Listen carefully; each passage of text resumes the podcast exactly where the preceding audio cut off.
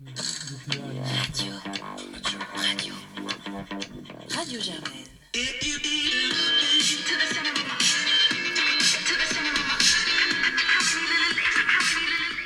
Bonsoir à tous, on se retrouve pour une nouvelle émission de Radio Germaine que nous consacrerons au sport, au sport chéri, au sport que nous aimons tous profondément. Euh, cette semaine on se retrouve avec euh, Nico, Tello, nos vieux briscards. Salut, salut Antoine. Noé et Loïc qui sont là. Salut. Salut Antoine. Et on retrouve également deux spécialistes rugby, Léopoldine, co-capitaine des Birds, Salut. et Maxine, membre des Corbeaux. Bonsoir. Bonsoir à vous. On va commencer évidemment par quelques petites questions tour de table sur le sujet qui arrive euh, de manière imminente à Sciences Po, le CRIT, le critérium inter-IEP. Euh, un sentiment, une impression là, alors que c'est dans moins d'un mois finalement?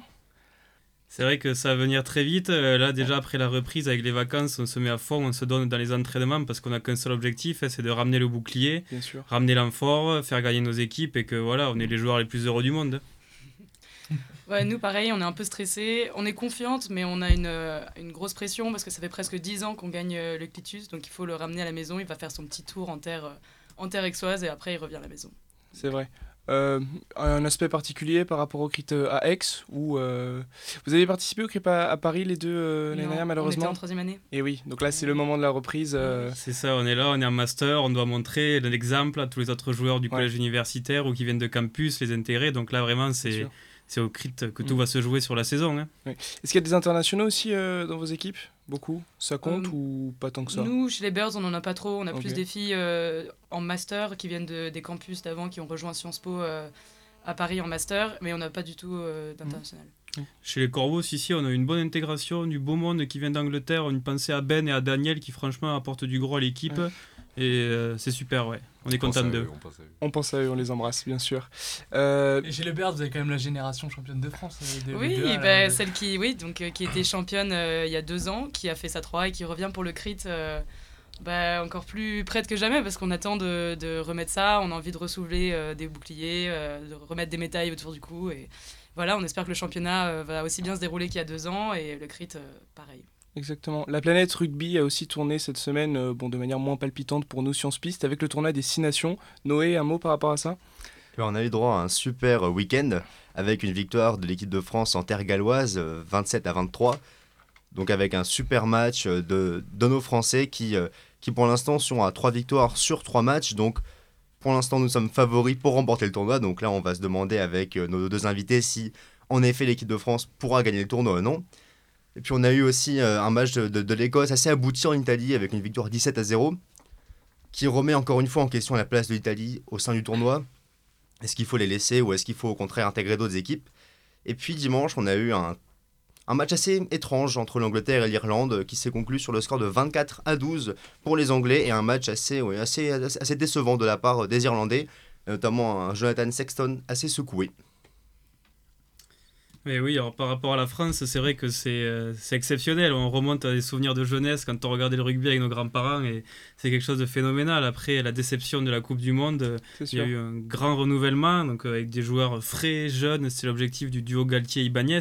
Et finalement, euh, ils répondent de présence sur le terrain. Donc c'est vraiment un double plaisir. Une équipe jeune qui va gagner. On espère que ça va durer. On est, on est confiant là-dessus. hein. Bah oui, surtout que ça fait euh, bah, plusieurs années quand même qu'on n'a pas enchaîné autant de victoires d'un coup dans n'importe quel euh, championnat, tournoi, etc. Donc là, trois, trois victoires, euh, trois matchs, euh, c'est incroyable.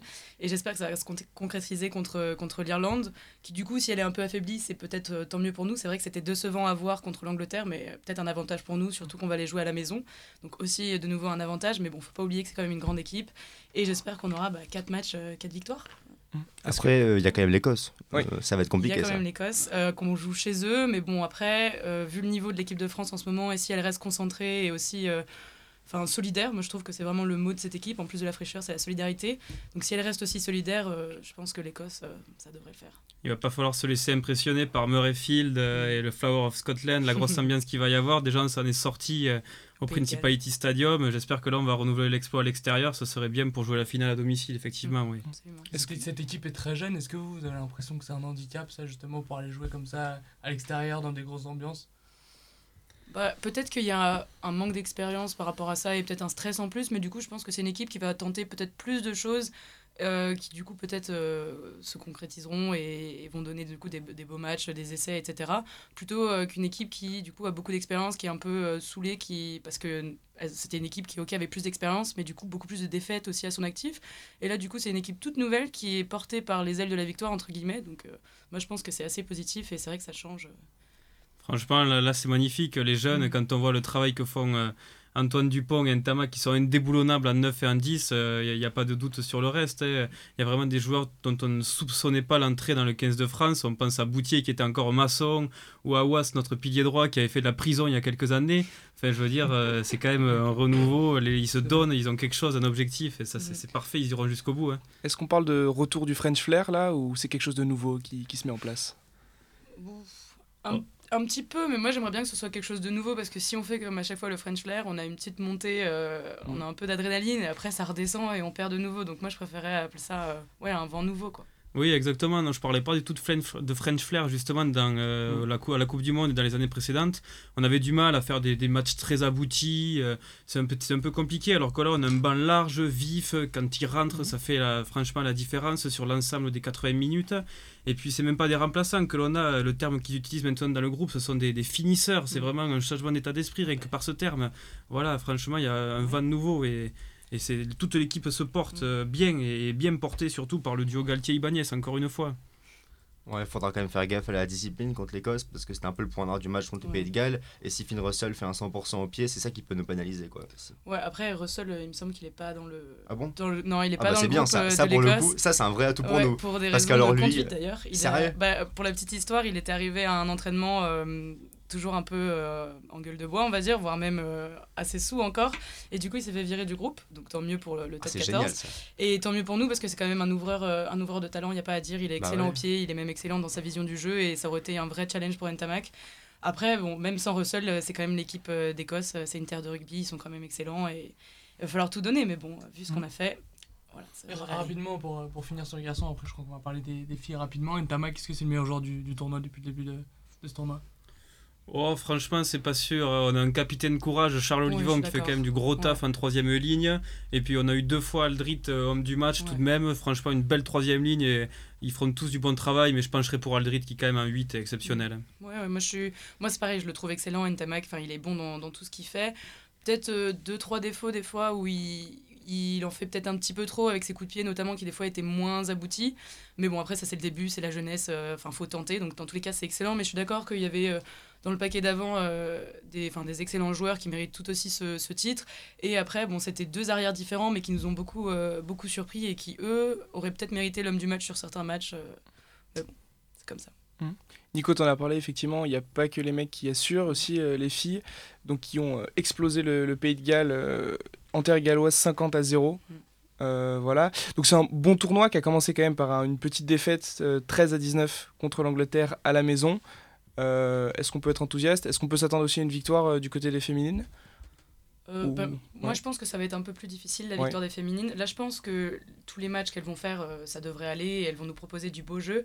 Après, c'est vrai que les Anglaises sont excellentes. hein. Enfin, il n'y a pas à dire. euh, J'ai regardé les matchs, elles étaient au- au-dessus et méritaient largement leur victoire. Je pense qu'on peut quand même limiter la casse et on devrait au moins arriver deuxième. Après, avec un coup de chance, peut-être que les Anglaises se feront battre et au niveau des points, ça va s'ajuster et on aurait Mm. voilà, une- un petit miracle, on va dire. Mais dans tous les cas, si on finit deuxième et qu'on continue à, à bien jouer, euh, à marquer autant d'essais, donc euh, oui, c'était 8 essais contre le, le Pays de Galles, C'est ça sûr. fait mal quand même. Euh, donc oui, si on continue à jouer à fond et à, et à progresser, dans tous les cas, si on les bat pas là pendant ce, ce Six Nations, ce sera un suivant. C'est ça. En tout cas, on espère. Effectivement, c'est un beau programme de rugby qui, euh, qui s'annonce pour les, les semaines à venir. Euh, mais il s'est pas passé que des choses sur la, que rugbystiquement parlant, si on peut dire ça comme ça. Il s'est aussi passé des choses euh, en football. Euh, Nico, qu'est-ce qui s'est passé euh, footballistiquement et notamment en Ligue 1 ce week-end? Ouais, toujours commencer par notre cher Ligue 1 avec un oui. week-end qui a réservé comme à son habitude son lot de surprises et de rebondissements. Et oui. Euh, chez les gros poissons, fort de sa victoire à Metz, Lyon s'est légèrement replacé dans la course à l'Europe. S'en est suivi la défaite surprise de Marseille à domicile 1 à 3 contre Nantes. De son côté, Lille a rebondi et largement dominé 3-0 un Toulouse de semaine en semaine, un peu plus encore en Ligue 2. Car ce Toulouse ne se mêle même pas à la lutte qui fait rage pour le maintien en Ligue 1. Dijon, Amiens et Saint-Etienne ont concédé le nul respectivement contre Monaco, Strasbourg et Reims. Nîmes, réduit à 10 contre Rennes, s'est bien battu avant de s'incliner dans les dernières minutes contre des Bretons qui conservent leur place sur le podium. Mis à part le PSG qui s'est imposé de justesse dans un match fou contre Bordeaux, 4 buts à 3, et dont le rythme de champion est quasiment le titre de champion pardon, est quasiment assuré à 12 journées de la fin, rien n'est joué dans l'hexagone. Et sinon, euh, à part ça, est-ce qu'il y a eu un petit peu de football euh, cette semaine? T'es dur, t'es dur Antoine. Euh, qui dit football dit Première Ligue, et qui dit Première Ligue dit l'éternel retour d'Olivier Giroud. Ah. Et oui, comeback gagnant pour le champion du monde qui a ouvert les scores de la victoire 2-1 des Blues contre Tottenham. C'était sa première titularisation depuis le 30 novembre dernier. À 33 ans, l'avant-centre tricolore qui souhaitait quitter Londres cet, été- cet hiver avait été bloqué par Lampard. Forcé à rester, son objectif publiquement affiché est de jouer un maximum pour être en forme à l'Euro. À suivre, mais nul doute qu'il sera dans la, liste de DD en mars et en juin prochain. Avec quelle forme? C'est la grande inconnue. Dans les autres résultats du week-end, Manchester, grâce à un très bon Anthony Martial, a fait exploser Watford 3-0. Arsenal confirme ce renouveau avec une nouvelle victoire 3 buts à 2 contre Everton. Un match qui a été bouillant jusqu'au bout. A noter la nouvelle titularisation d'Eddie Nkatia, euh, la nouvelle pépite d'Arsenal, qui a ouvert la marque dans ce, ce match. Aubameyang est allé de son doublé et retrouve la tête du classement des buteurs outre-Manche. Et à l'occasion du choc de la semaine, enfin, Manchester City est venu à bout de Leicester 1-0 avec un but de Gabriel Jesus, ce qui lui permet de conforter sa place de dauphin. J'en profite pour ajouter et de parler de la magnifique victoire de Liverpool à domicile lundi soir contre West Ham, alors qu'ils étaient menés. Euh, ils ont été menés pendant quasiment un quart d'heure de jeu avant de revenir grâce à l'infatigable Alexander Arnold qui a signé deux passes décisives. Et à noter que la semaine prochaine, ils pourront battre le record de, de victoires Oui. d'affilée du, du City de 2017. De- ouais, de- il y a deux saisons, exactement. Voilà, Euh, de l'autre côté du Rhin, en Allemagne, la course au titre pourrait être totalement ouais, folle. complètement Antoine, le suspense est à son comble en Allemagne. En ouverture du week-end, le Bayern s'était imposé difficilement contre Offenheim et conserve la tête du championnat, malgré la forme étincelante de ses deux poursuivants. Car oui, les ouailles de Nagelsmann, euh, donc nous parlons bien du Leipzig, de Leipzig, continuent d'impressionner après sa vic- leur victoire 1 à 0 à Londres lors du 8e aller contre Tottenham.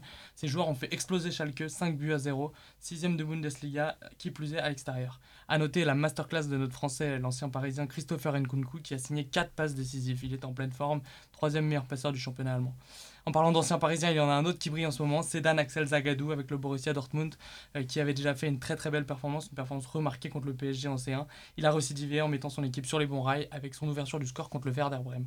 Nkunku, Mukele, Upamecano, Zagadou. En Allemagne, les jeunes tricolores brillent et peut-être peut-être il faut être sûr en tout cas que Didier Deschamps les suive de très près.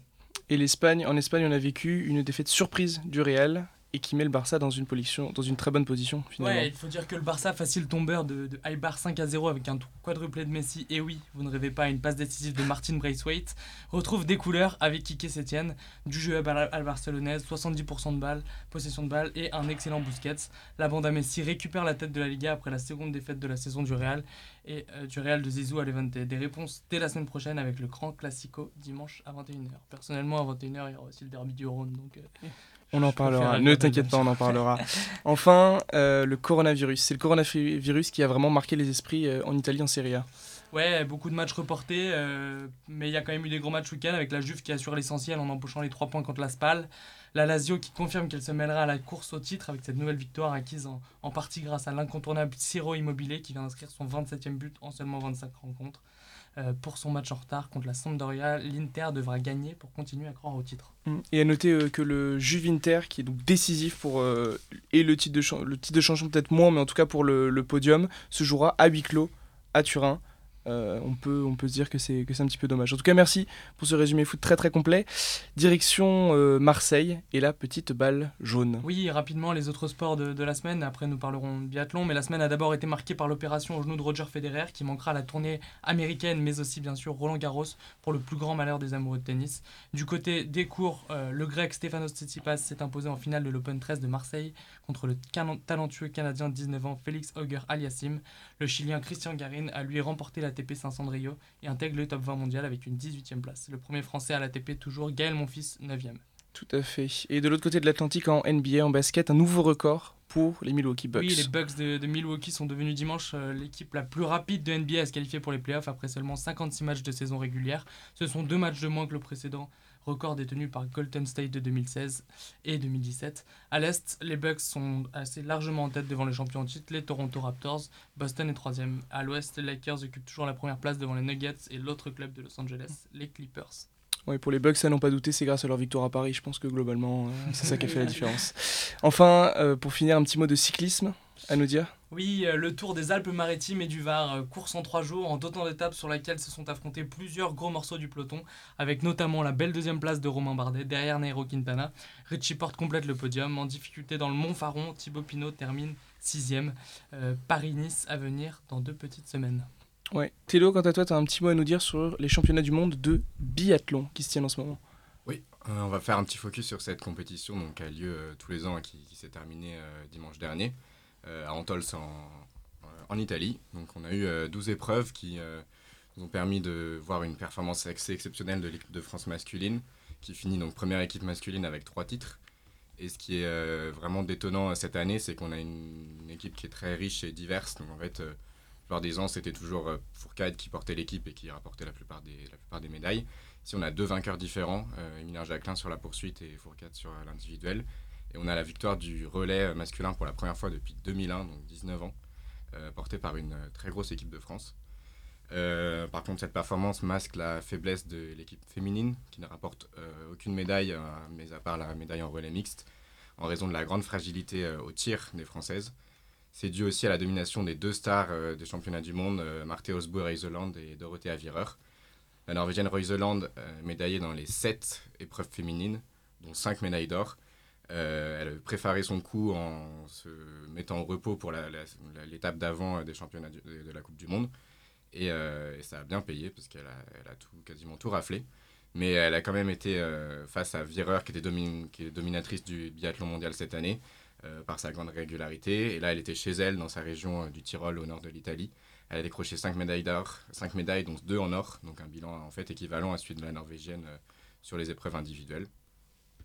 Donc à la fin, c'est quand même la Norvège euh, qui remporte le classement des médailles, grâce euh, aussi à, à sa régularité euh, sur les relais, sur les relais mixtes où elle rafle tout à part le relais masculin, et euh, la victoire aussi sur la Mastart de, Johannes Bö. Donc cette semaine d'épreuves comptait aussi comme l'une des, neuf étapes de la Coupe du Monde de biathlon, qui reste l'enjeu majeur de l'année, parce qu'il il récompense le meilleur et la meilleure de l'année. Donc chez les femmes, euh, Dorothée Avireur conforte sa place de favorite pour le Globe de Cristal, parce qu'elle a près de 100 points d'avance sur la deuxième, et une, ami- une dynamique bien meilleure que celle de ses poursuivantes. Elle est en bien meilleure forme physique, plus rapide et en confiance au tir par rapport à Anna Heuberg et Thierry Lecoff, qui sont les grandes perdantes de ces mondiaux. Euh, on a seulement une médaille de bronze pour Heuberg et euh, une Thierry Lecoff invisible, qui finit euh, par exemple 59e euh, du sprint. Côté masculin, c'est beaucoup plus ouvert. Fourcade est en tête avec 70 points d'avance sur Fillon Maillet et 100 points sur Johannes Bö, le Norvégien. Mais les dynamiques sont bien différentes. Les trois sont coude à coude pour euh, chaque épreuve, comme on l'a vu euh, sur ces championnats. Fourcade a déclaré que pour l'instant, euh, c'était 50-50 entre lui et Beu. Mhm. Et il laisse aussi planer le doute sur son éventuelle fin de carrière à la fin de la saison, lui qu'on sait très impliqué dans les instances olympiques. Donc euh, la question qu'on se pose là, c'est est-ce qu'il Mhm. est-ce qu'il pourrait finir en apothéose avec un huitième globe de cristal Ouais, On peut effectivement. en débattre. C'est vrai. Il n'y a pas qu'en Ligue des Champions que les Norvégiens nous font du mal, c'est ça qu'il faut, qu'il faut noter. Euh, Loïc, tu as un petit avis sur. euh, Euh, c'est sûr, enfin, euh, moi je trouve que c'est quand même une saison enfin, incroyable. quoi. C'est l'année dernière, on était un peu frustré de voir euh, Fourcade euh, affaibli et bah, Beu qui, met un, qui a établi un nouveau record de victoire, je crois. Il a battu Fourcade. Et là, on voit, euh, il a 100 points de retard. Mais euh, il a fait son congé paternité, je crois. Et du coup, il a, il a loupé certaines étapes de Coupe du Monde. Et pour moi, ça va être vraiment serré. Et il ne faut pas sous-estimer euh, Maillet, hein, parce que Ouais. bon, on dit 50-50, mais il y a quand même un Français entre les deux. Et même de manière globale, enfin, moi je voulais souligner la très bonne performance de l'équipe de France. Quoi. Ils sont trois dans le top 5. Si on ajoute euh, Simon Détieux qui est cinquième. Donc euh, enfin, c'est quand même euh, incroyable euh, comme performance. Ouais, c'est sûr qu'on aurait une... bah, déjà, le, le top 10, c'est quasiment que la France et la Norvège, et puis euh, Mhm. deux Allemands qui, qui s'y glissent. Donc euh, ça va être euh, une grosse, grosse performance de groupe, c'est certain. Après, Fion Maillet, il revient vite, il est, beaucoup, il est beaucoup plus rapide que Beu là, sur les championnats du monde. Mais il est quand même toujours assez irrégulier en tir, donc ça va peut-être être dur de, de jouer avec, euh, avec Beu. On a aussi une règle euh, sur le classement mondial qui fait que les trois mo- moins bonnes performances sont enlevées du classement à la fin. Donc Beu, euh, c'est son mois où il, est, où il était absent pour congé paternité. Ça va le faire remonter en fait. Et euh, donc ça va être vraiment, vraiment galère.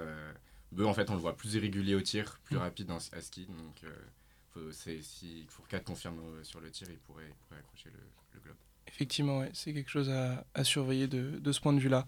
Euh, cette semaine va aussi marquer euh, la fin et des 16e de Ligue Europa et surtout des 8e de finale aller de Ligue des Champions. Mercredi, on va retrouver l'Olympique lyonnais à domicile contre la Juventus Turin. On en a déjà un petit peu parlé. l'état de forme, en sachant aussi que Lyon prépare deux très gros matchs cette semaine, et donc ce match contre la Juventus et le derby du Rhône à la maison contre la Saint-Etienne. C'est une semaine déterminante, c'est une semaine capitale pour Lyon. Euh, à quel, dans quelle mesure, à quel égard? Ah bah c'est sûr, enfin ça va être... euh, ils ont d'un côté ils jouent leur crédibilité je pense sur la scène européenne parce que Olas annonce le club comme dans le top 16 européen à chaque fois, ce qui est vrai. Mm. Mais Il- euh, l'a comparé à l'Ajax Amsterdam. ouais, euh, j'ai vu ça tout à l'heure, il a comparé au petit Ajax tout ça. enfin, C'est vrai. C'est c'est quand même. Voilà, il joue sa crédibilité, je pense. S'ils se font éclater par la Juve euh, avec un triplé de Ronaldo, je pense que bon, ils seront un peu re- remis dans la, dans la catégorie des petits clubs euh, en Mm. Europe qui arrivent à toujours à se frayer un, un chemin en, en, en 16e, en 8e. Mais euh, par exemple, bah, l'année dernière, ils se font un nul contre le Barça de Messi. Enfin, Mm. Pourquoi pas l'aller? Moi, je vois bien. En plus, on voit que la Juve, c'est un contexte très particulier. hein. Mais bon, contre la Lanterne Rouge, à Spal, ils gagnent 2-1. Euh, le seul indicateur pour moi qui fait que la Juve est ultra favorite, c'est Ronaldo en fait. C'est Ronaldo, il a marqué lors de chacun de ses 11 derniers matchs. Euh, il est sur une série incroyable. Euh, et pour moi, ça va être lui, l'homme qui peut vraiment faire, faire exploser l'OL à domicile. Ouais, moi je, je suis pas d'accord avec toi sur le fait que Lyon pourra créer la surprise, j'y crois, mais absolument pas du tout. Alors je me mouille certes, mais euh, bah, tout simplement parce que Fekir est parti. Et Fekir c'était un joueur qui était capable d'élever son niveau en Ligue des Champions. Là cette année, je vois personne à part peut-être Awar être capable d'élever son niveau. Après il y a les inconnus, Mhm. Cacré, euh, euh, Cherki qui ça se trouve vont vont nous sortir des énormes masterclass, matchs. vont- ouais. nous surprendre. Mais il n'y a pas de gros joueurs à Lyon. Lyon a perdu en talent et Lyon euh, va perdre contre la Juve. Voilà. T'es pas objectif, Nico. Non, non, mais après, faut être, faut, faut être honnête. Là, après, en plus, on sent vraiment une espèce de d'once de, de pessimisme euh, dans, dans le club lyonnais. Juninho a commencé à dire euh, qu'il fallait pas tout changer maintenant, que c'était un peu trop tard Mm. dans la saison. Euh, Olas, il commence de plus en plus à prévoir sa transition avec, avec Parker. Il y a des articles tous les deux jours dans l'équipe. Donc, honnêtement, euh, ça sent la défaite quand même. Mais Rudy Garcia qui nous annonce euh, au Corriere dello Sport qu'il est prêt à finir sa carrière à l'Olympique lyonnais, il me semble. Bon, euh, C'est Olas à qui a voir. envie Olas, c'est qu'il pas finisse très, sa je crois, carrière. Oui, ouais, je sais pas si, euh, si c'est partagé et par les supporters et par tout le monde. Euh, à- sur ma droite, comment est-ce qu'on pourrait préparer un match comme ça quand on sait que bah il y a de fortes chances qu'on se prenne une euh, petite euh, une petite tôle? C'est- Est-ce qu'on est dans est-ce qu'il y a une préparation spécifique? Est-ce qu'il y a quelque chose à, Ah, en ouais. tête C'est sûr que les, les footballeurs auraient Ah, beaucoup à apprendre des rugbymen. Le corbeau est bien placé pour parler, c'est sûr. Non, non, le corbeau joue son titre et file tout droit vers l'avant. Non, non, mais c'est- Le maintien. ce n'est pas évident, c'est sûr, d'être toujours voilà, la personne euh, euh, pour laquelle tout le monde croit que l'on va perdre. hein, Mais non, non, euh, je sais pas, c'est c'est là que le groupe doit être vraiment soudé. Les petits moments qu'on fait de restaurant avant, le week-end, se mettre au vert. euh, des choses comme ça, c'est là réellement que se fait l'osmose, qu'on discute avec les copains, euh, les camarades sur le terrain, les Mhm. petits trucs améliorés, et ça, ça fait progresser un groupe, et ça, c'est sur les petites scories, justement, comme on dit dans le rugby, euh, que se jouent des matchs. Rudy, si tu nous entends, c'est pour toi. Euh, un autre match qui va se jouer euh, mercredi, c'est peut-être un des matchs les plus attendus de ces huitièmes de finale, le Real Madrid-Manchester City, deux prétendants au titre pour des raisons diverses, et qui va se jouer, euh, qui va jouer donc sous haute tension au Bernabeu, l'aller au Bernabeu, euh, puisque le Real avait terminé deuxième derrière le PSG euh, en phase de poule. Euh, Est-ce que déjà il y a un, un favori qui se dégage ou bah, Loïc, ouais. pour moi, y a, le favori, c'est City. Même si bon, Zidane, on sait, il a jamais perdu un seul match en Ligue des Champions en phase éliminatoire. Mhm. Il a, c'est le spécialiste de l'épreuve. hein, le Real, c'est 13, c'est le record de victoires avec 13 victoires en, en Champions League. Il a 3 Champions League. Zidane, Guardiola n'en a que 2. Mais bon, pour moi, euh, le Real là, il se concentre actuellement sur le sur la Liga parce qu'ils sont coude à coude avec le Barça. Ils ont le Classico dimanche qu'il faut pas perdre. Euh, sinon, ils, ont- ils vont être à, à 5 points d'écart avec euh, le Barça. Et voilà, City, bon, ils sont, ils sont assurés de jouer l'Europe. hein. Maintenant, ils, sont, ils ont de l'avance sur Leicester, ils viennent de le battre. Et pour moi, ils sont plus trop à tête au championnat. Ils sont à fond sur la Ligue des Champions. Et ils ont un groupe au complet. Hazard vient de se blesser. Donc, je pense qu'il y a quand même pas mal de facteurs qui me font penser que City est favori.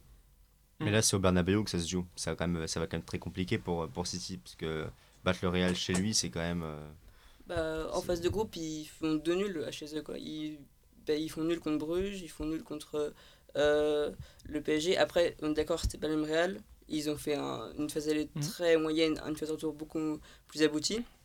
Et voilà, En fait, c'est assez indécis au final, mais je, mettrais bien un billet sur City quand même là-dessus. Moi, je, pense que c'est la grande inconnue ce match. Et puis euh, surtout, mettre un billet sur City en Ligue des Champions, c'est risqué, parce qu'ils n'ont jamais réussi en Ligue des Champions. Alors que le Real de, Zidane, on sait que il a il a l'habitude en tout cas. Maintenant, même si c'est un autre Real que, que le Real triple vainqueur d'a- d'affilée, c'est la grande inconnue. Et moi, je mettrais plutôt une petite pièce euh, sur le Real que, que je vois quand même passer face à un City qui, en plus, après un gros coup de massue avec cette suspension euh, qui va durer deux ans en C1, euh, je pense que le club a pris un coup quand même. Est-ce que ça peut pas leur donner un supplément d'âme de se dire euh, c'est maintenant ou jamais? Enfin, en même temps, c'est maintenant ou jamais depuis tellement de saisons que bon. Là, ils jouent, ils jouent plus que ça. hein. Euh, Ouais. il, il, reste plus que ça à jouer. Ils doivent gagner ça absolument. Euh, voilà, moi, le c'est- enfin, le Zizou, il doit surtout sa victoire pour moi à Ronaldo quand même. Même s'il avait un très bon collectif, il avait Ronaldo. Là, il n'a pas de Ronaldo dans son équipe. Hazard, Mm. il est blessé. Les recrues, au final, n'ont pas été euh, très. euh, comment dire Elles n'ont pas donné tous- toutes les satisfactions possibles. Rodrigo a été suspendu en, faisant, euh, en, en jouant avec la, les jeunes, donc il sera pas là. Enfin, c'est vraiment euh, contre le Barça, non, il sera là, mais il y a quand même un, il y a quand même une fragilité dans l'effectif du, du Real. Je vois pas la même profondeur de banc que tu vois qu'avec Manchester. C'est vrai. Ouais, moi, City pourrait viser un dernier barreau d'honneur en, en- en Europe. Après, on connaît les sanctions de l'UEFA, ça peut aussi. C'est euh, sûr, Ah, c'est clair. c'est quand même un sacré, facilement. un sacré symbole quoi. C'est- Ils sont suspendus, ils gagnent devant, ils gagnent la Ligue des Champions. Je pense que ça pourrait être quand même un truc qui. Oui, Oui, après, après, ça- rien ne Ça dit- m'étonnerait qu'ils soient en Bien sûr, deux ans. Bien euh, sûr. Ouais, Parce que même en termes de retombées, enfin, l'UEFA n'a pas intérêt à ne, Ouais, ouais, faire jouer une équipe comme ça. Et après, niveau, on, a, on a parlé Oui. de, de l'histoire des, des équipes en Coupe d'Europe. On a quand même des dynamiques euh, des dernières semaines euh, qui sont assez inverses avec euh. City qui est, en, qui est en forme, qui remonte euh, en championnat. Euh, Je- euh, contrairement au Real euh, qui, qui, Oui. qui galère un peu. Effectivement. Donc, euh, Après- le Real vient de perdre son deuxième match en Ligue 1, on va dire qu'il galère. ah, dans les dernières Ah, semaines. mais ils ont fait nul, plus ils Non, ont fait nul les défaites. Contre le. Celta Vigo, c'était inquiétant. Enfin, les passes dans le dos de la défense, là, ça y allait. Il Mm. faudra quand même faire gaffe parce que City, ils ont des joueurs rapides, un Sterling, tout ça. Tu leur mets des passes en profondeur avec vrai. De Bruyne qui fait des passes assez incroyables. Ouais, voilà. C'est sûr. Je pense que Zidane, il y a toujours quand même la magie. Ça, ça- Ouais. Je pense qu'il est capable de faire changer un. De... Quand ils sont en Ligue des Champions, ils sont différents. Ils jouent différemment, ils sont pas comme en Liga, c'est c'est Mm. autre chose. C'est vrai que c'est inconnu de toute façon. Exactement, c'est Ouais, vraiment c'est le gros match que tout le monde attend. C'est Guardiola, c'est Zidane. Enfin, Il y a, C'est il y a vrai, plein de matchs sûr. dans le match en fait, c'est ça qui est intéressant. Et puis, même sur Ronaldo, tu as toujours un joueur que Zidane peut sortir de son chapeau. Tu avais Benzema qui a fait un truc incroyable contre l'Atletico il y a Oui, quelques oui. années. Tu as Bale euh, qui a Keylor mis un Navas, retourné. Même Benzema, il sort Euh, pas chapeau. hein. Keylor Benzema, Navas, c'est le meilleur buteur de l'histoire de, la Ligue des Champions. C'est son centième match avec. Ah, mais en oui, C1 mais ce que je veux dire, c'est Il qu'il sort pas, du chapeau. D'accord, mais- meilleur joueur du Real. et- Ce que je veux dire, c'est que Ouais. Zidane pourra toujours trouver un truc pour, euh, pour Ouais. Ouais, Après, Hazard jouera pas- Hazard jouera pas au moins le match aller, si j'ai pas de bêtises. Donc, euh, ça rend- j'ai entendu un mois. Ouais, j'ai entendu, euh, il jouera Oui. peut-être pas à la fin de la saison. hein. Donc, Euh, au moins le match aller, c'est sûr. Et au plus, euh, beaucoup plus, ouais. Après, à ne pas oublier quand même, City qui jouera la finale de la Carabao Cup contre Aston Villa. Euh, Peut-être que les têtes seront tournées. euh, voilà, on ne sait pas. Ouais, en tout cas, donc c'est un match effectivement à surveiller. À surveiller. Mardi soir, il y aura deux autres matchs. Loïc, tu as peut-être un petit mot sur, euh, Oui. sur deux matchs qui seront Bah Alors, aussi. moi, euh, si je devais vous conseiller un match à regarder, ça serait d'abord Chelsea-Bayern, hein, parce qu'on a la meilleure attaque de Champions League, avec le Bayern, avec son meilleur buteur, euh, contre une des moins bonnes défenses à domicile. Ils ont quand même encaissé 4 buts contre l'Ajax en phase de groupe. Euh, Chelsea, voilà, bon, ils sortent d'une victoire contre Tottenham, qui sort un peu de nulle part, mais ils ont réussi à gagner avec euh, l'incroyable Giroud. Et euh, pendant ce temps, euh, le Bayern s'était imposé contre Paderborn avec, Paderborn avec un doublé de Lewandowski. Mm. Il est en forme, je pense qu'il aura à cœur quand même de répondre à Haaland. Et voilà, moi je, je me rappelle du, quand même du dernier passage de, de, du Bayern à Londres. Ça s'est clôturé par un 7-2 contre Tottenham. Donc voilà, moi je crois à un beau match, j'espère, pour, pour Chelsea Bayern Munich. Et si tu as un pronostic euh, là pour ce match aller? Euh, 3 pour le 1-3 du coup. Pour le 1-3 Bayern. 3-1 pour le Bayern. ok. Ouais, Et le, donc le, le dernier match de cette phase allée des, des huitièmes de finale? Alors, c'est un match qui peut paraître assez déséquilibré. Donc, euh, Naples-Barcelone. hein. Donc, euh, Naples, euh, le, le contexte c'est quand même assez troublé. Après les phases de groupe, ils ont licencié Ancelotti, alors qu'il venait de déqualifier pour, pour les huitièmes. Ils sortaient d'une phase allée en championnat désastreuse. Ils étaient dixième à la trêve. Euh, on sentait qu'ils avaient du mal à mettre en place un, vrai, un vrai plan de jeu. Et euh, en ce moment, bah, on l'a vu, le dernier match, Messi quadruplé contre, euh, contre euh, Eibar. Euh, Kike Setien semble remettre un peu de jeu à la Barcelone euh, euh, dans le club catalan. Donc comme ça, on pourrait penser que bah, Naples est un peu perdu. Mais ils ont quand même réussi à battre, lors de, lors de leur dernier match, la Lazio, la Juve et l'Inter, donc euh, les trois gros poissons de, de Serie A. Et euh, dans le même moment, le Barça a perdu euh, Suarez et euh, Dembélé. Donc pour moi, ça peut être un match ouvert et il va dépendre que d'un seul homme, c'est Messi. hein. Si Messi est très bon, ça va être très compliqué. S'il est transparent, Griezmann à côté, il a du mal pour l'instant vraiment à porter l'équipe. Euh, Fati et Braithwaite, c'est quand même encore pas assez, je pense, pour porter l'équipe non plus. Et voilà, pourquoi pas un Naples qui peut faire un match fou et allez, une, un, un partout peut-être à l'aller et une victoire euh, 2-1 du Barça au retour. Pourquoi pas Et Messi qui avait déclaré qu'il a toujours rêvé de jouer à Naples. Son rêve sera enfin exaucé Euh, euh, dans, ce les, soir. dans les traces de Maradona. hein. Eh bah oui, dans les traces de Maradona, bien sûr. Et effectivement, euh, je viens d'avoir une, une information. euh, L'euro semblerait compromis potentiellement pour hasard. Donc je pense que c'est clairement pas le- la saison qu'il rêvait pour une, pour une première saison euh, au Real Madrid. T'as des grosses exclus. euh. Oui, oui, oui, je, voilà, je, garderai mes sources, mais effectivement, c'est une... euh, Merci à tous pour cette, euh, pour cette émission. Pour Merci cette, à vous. émission de. Radio Germaine, nous sommes revenus sur, euh, sur les sports que nous aimons tant. Euh, on se retrouve très vite euh, pour euh, débattre de ces résultats, pour voir si l'avenir de 15 de France euh, est radieux ou décevant. Merci à tous. Ah ou pas.